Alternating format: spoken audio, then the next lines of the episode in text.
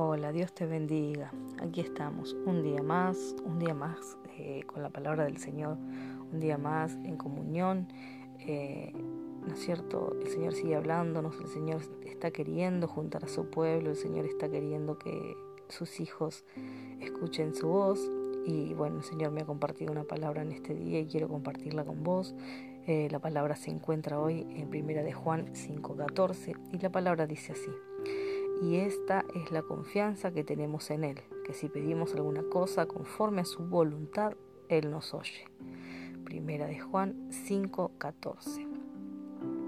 Eh, mismo la palabra dice, ¿no es cierto? Conforme a su voluntad.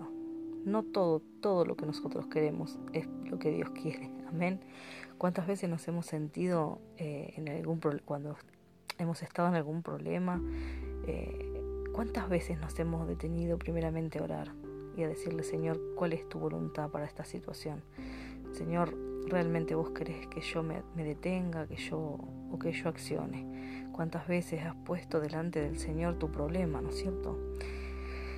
Eh, cuando uno se confronta o se, encuentra con una situación que es eh, conflictiva, que es eh, difícil, de verdad que es lo último que hacemos es ir a Dios.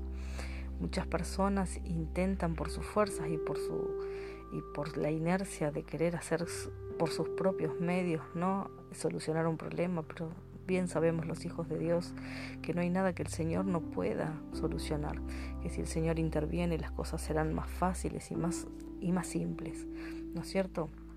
Pero nosotros siempre lo dejamos como último recurso. Nosotros siempre dejamos que Dios haga a último momento. Cuando ya la cuerda no tira más, ahí es donde le decimos, bueno Señor, toma control y hacelo vos. Amén, cuando debería ser al revés.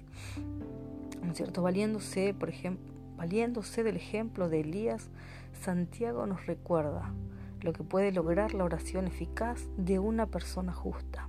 Es muy importante eh, ser justo a la hora de pedir delante de Dios y ser entendido de que si Dios tiene, si Dios eh, quiere, nos va a dar, ¿sí? Porque Él sabe qué es lo mejor, qué, qué es lo mejor para nosotros, amén.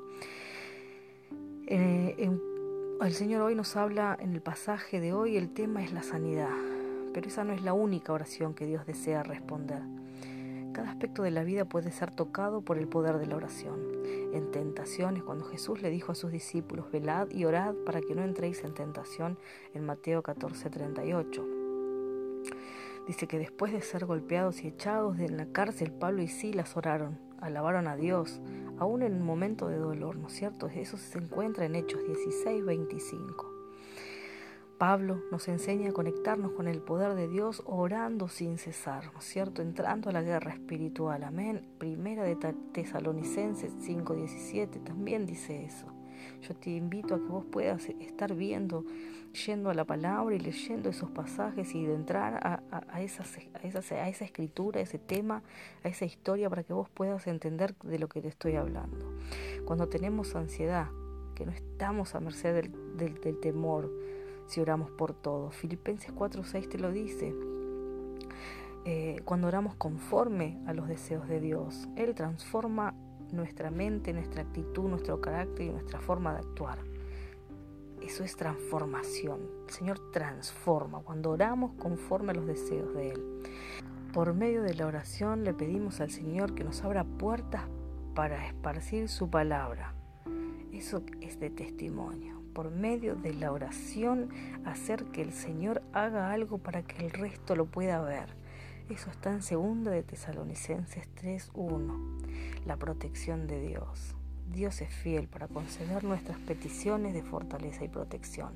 Nosotros le podemos pedir a través de la oración a Dios que nos proteja, que nos dé fortaleza, ¿cierto? Eh, y Él lo va a hacer, Él lo cumple si está en su, en si está eh, eh, en su deseo lo hará. ¿No es cierto? La próxima vez que enfrentes una situación difícil, recuerda que la oración es, es lo más poderoso que todos nuestros esfuerzos. Orá y vas a ver cómo Dios actúa, cómo Dios cambia, cómo Dios te protege, cómo Dios te, te puede transformar, cómo puede quitar tu ansiedad, cómo puede eh, sacar tentaciones de delante de ti. Amén. Espero que esta palabra pueda hoy servir para que hoy puedas darte cuenta de lo importante que es la oración, de lo importante que es estar en comunión con Dios y de lo importante que es saber que una oración poderosa y justa puede mover la mano de Dios. Amén.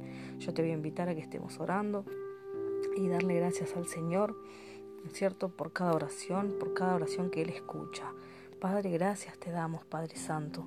Te doy gracias por escuchar mi oración, por, por mi oración es sincera, Señor amado, y porque la alegría y la, por la alegría de permitirme vivir un nuevo día junto a las personas que amo. Te suplico que seas tú dándome tu guía y tu compañía para vivir de triunfo en triunfo y de éxito en éxito. Dame felicidad, Señor amado. Yo te doy gracias en este día. Amén. Bueno, muchas gracias por estar ahí, muchas gracias por escuchar un día más la palabra del Señor. Gracias porque puedes compartir hoy esta palabra, porque puedes eh, alentar a otros, le puedes enseñar a otros sobre la palabra de Dios. Comparte en familia la palabra, edifica a los tuyos. Amén. Que Dios te bendiga y hasta la próxima.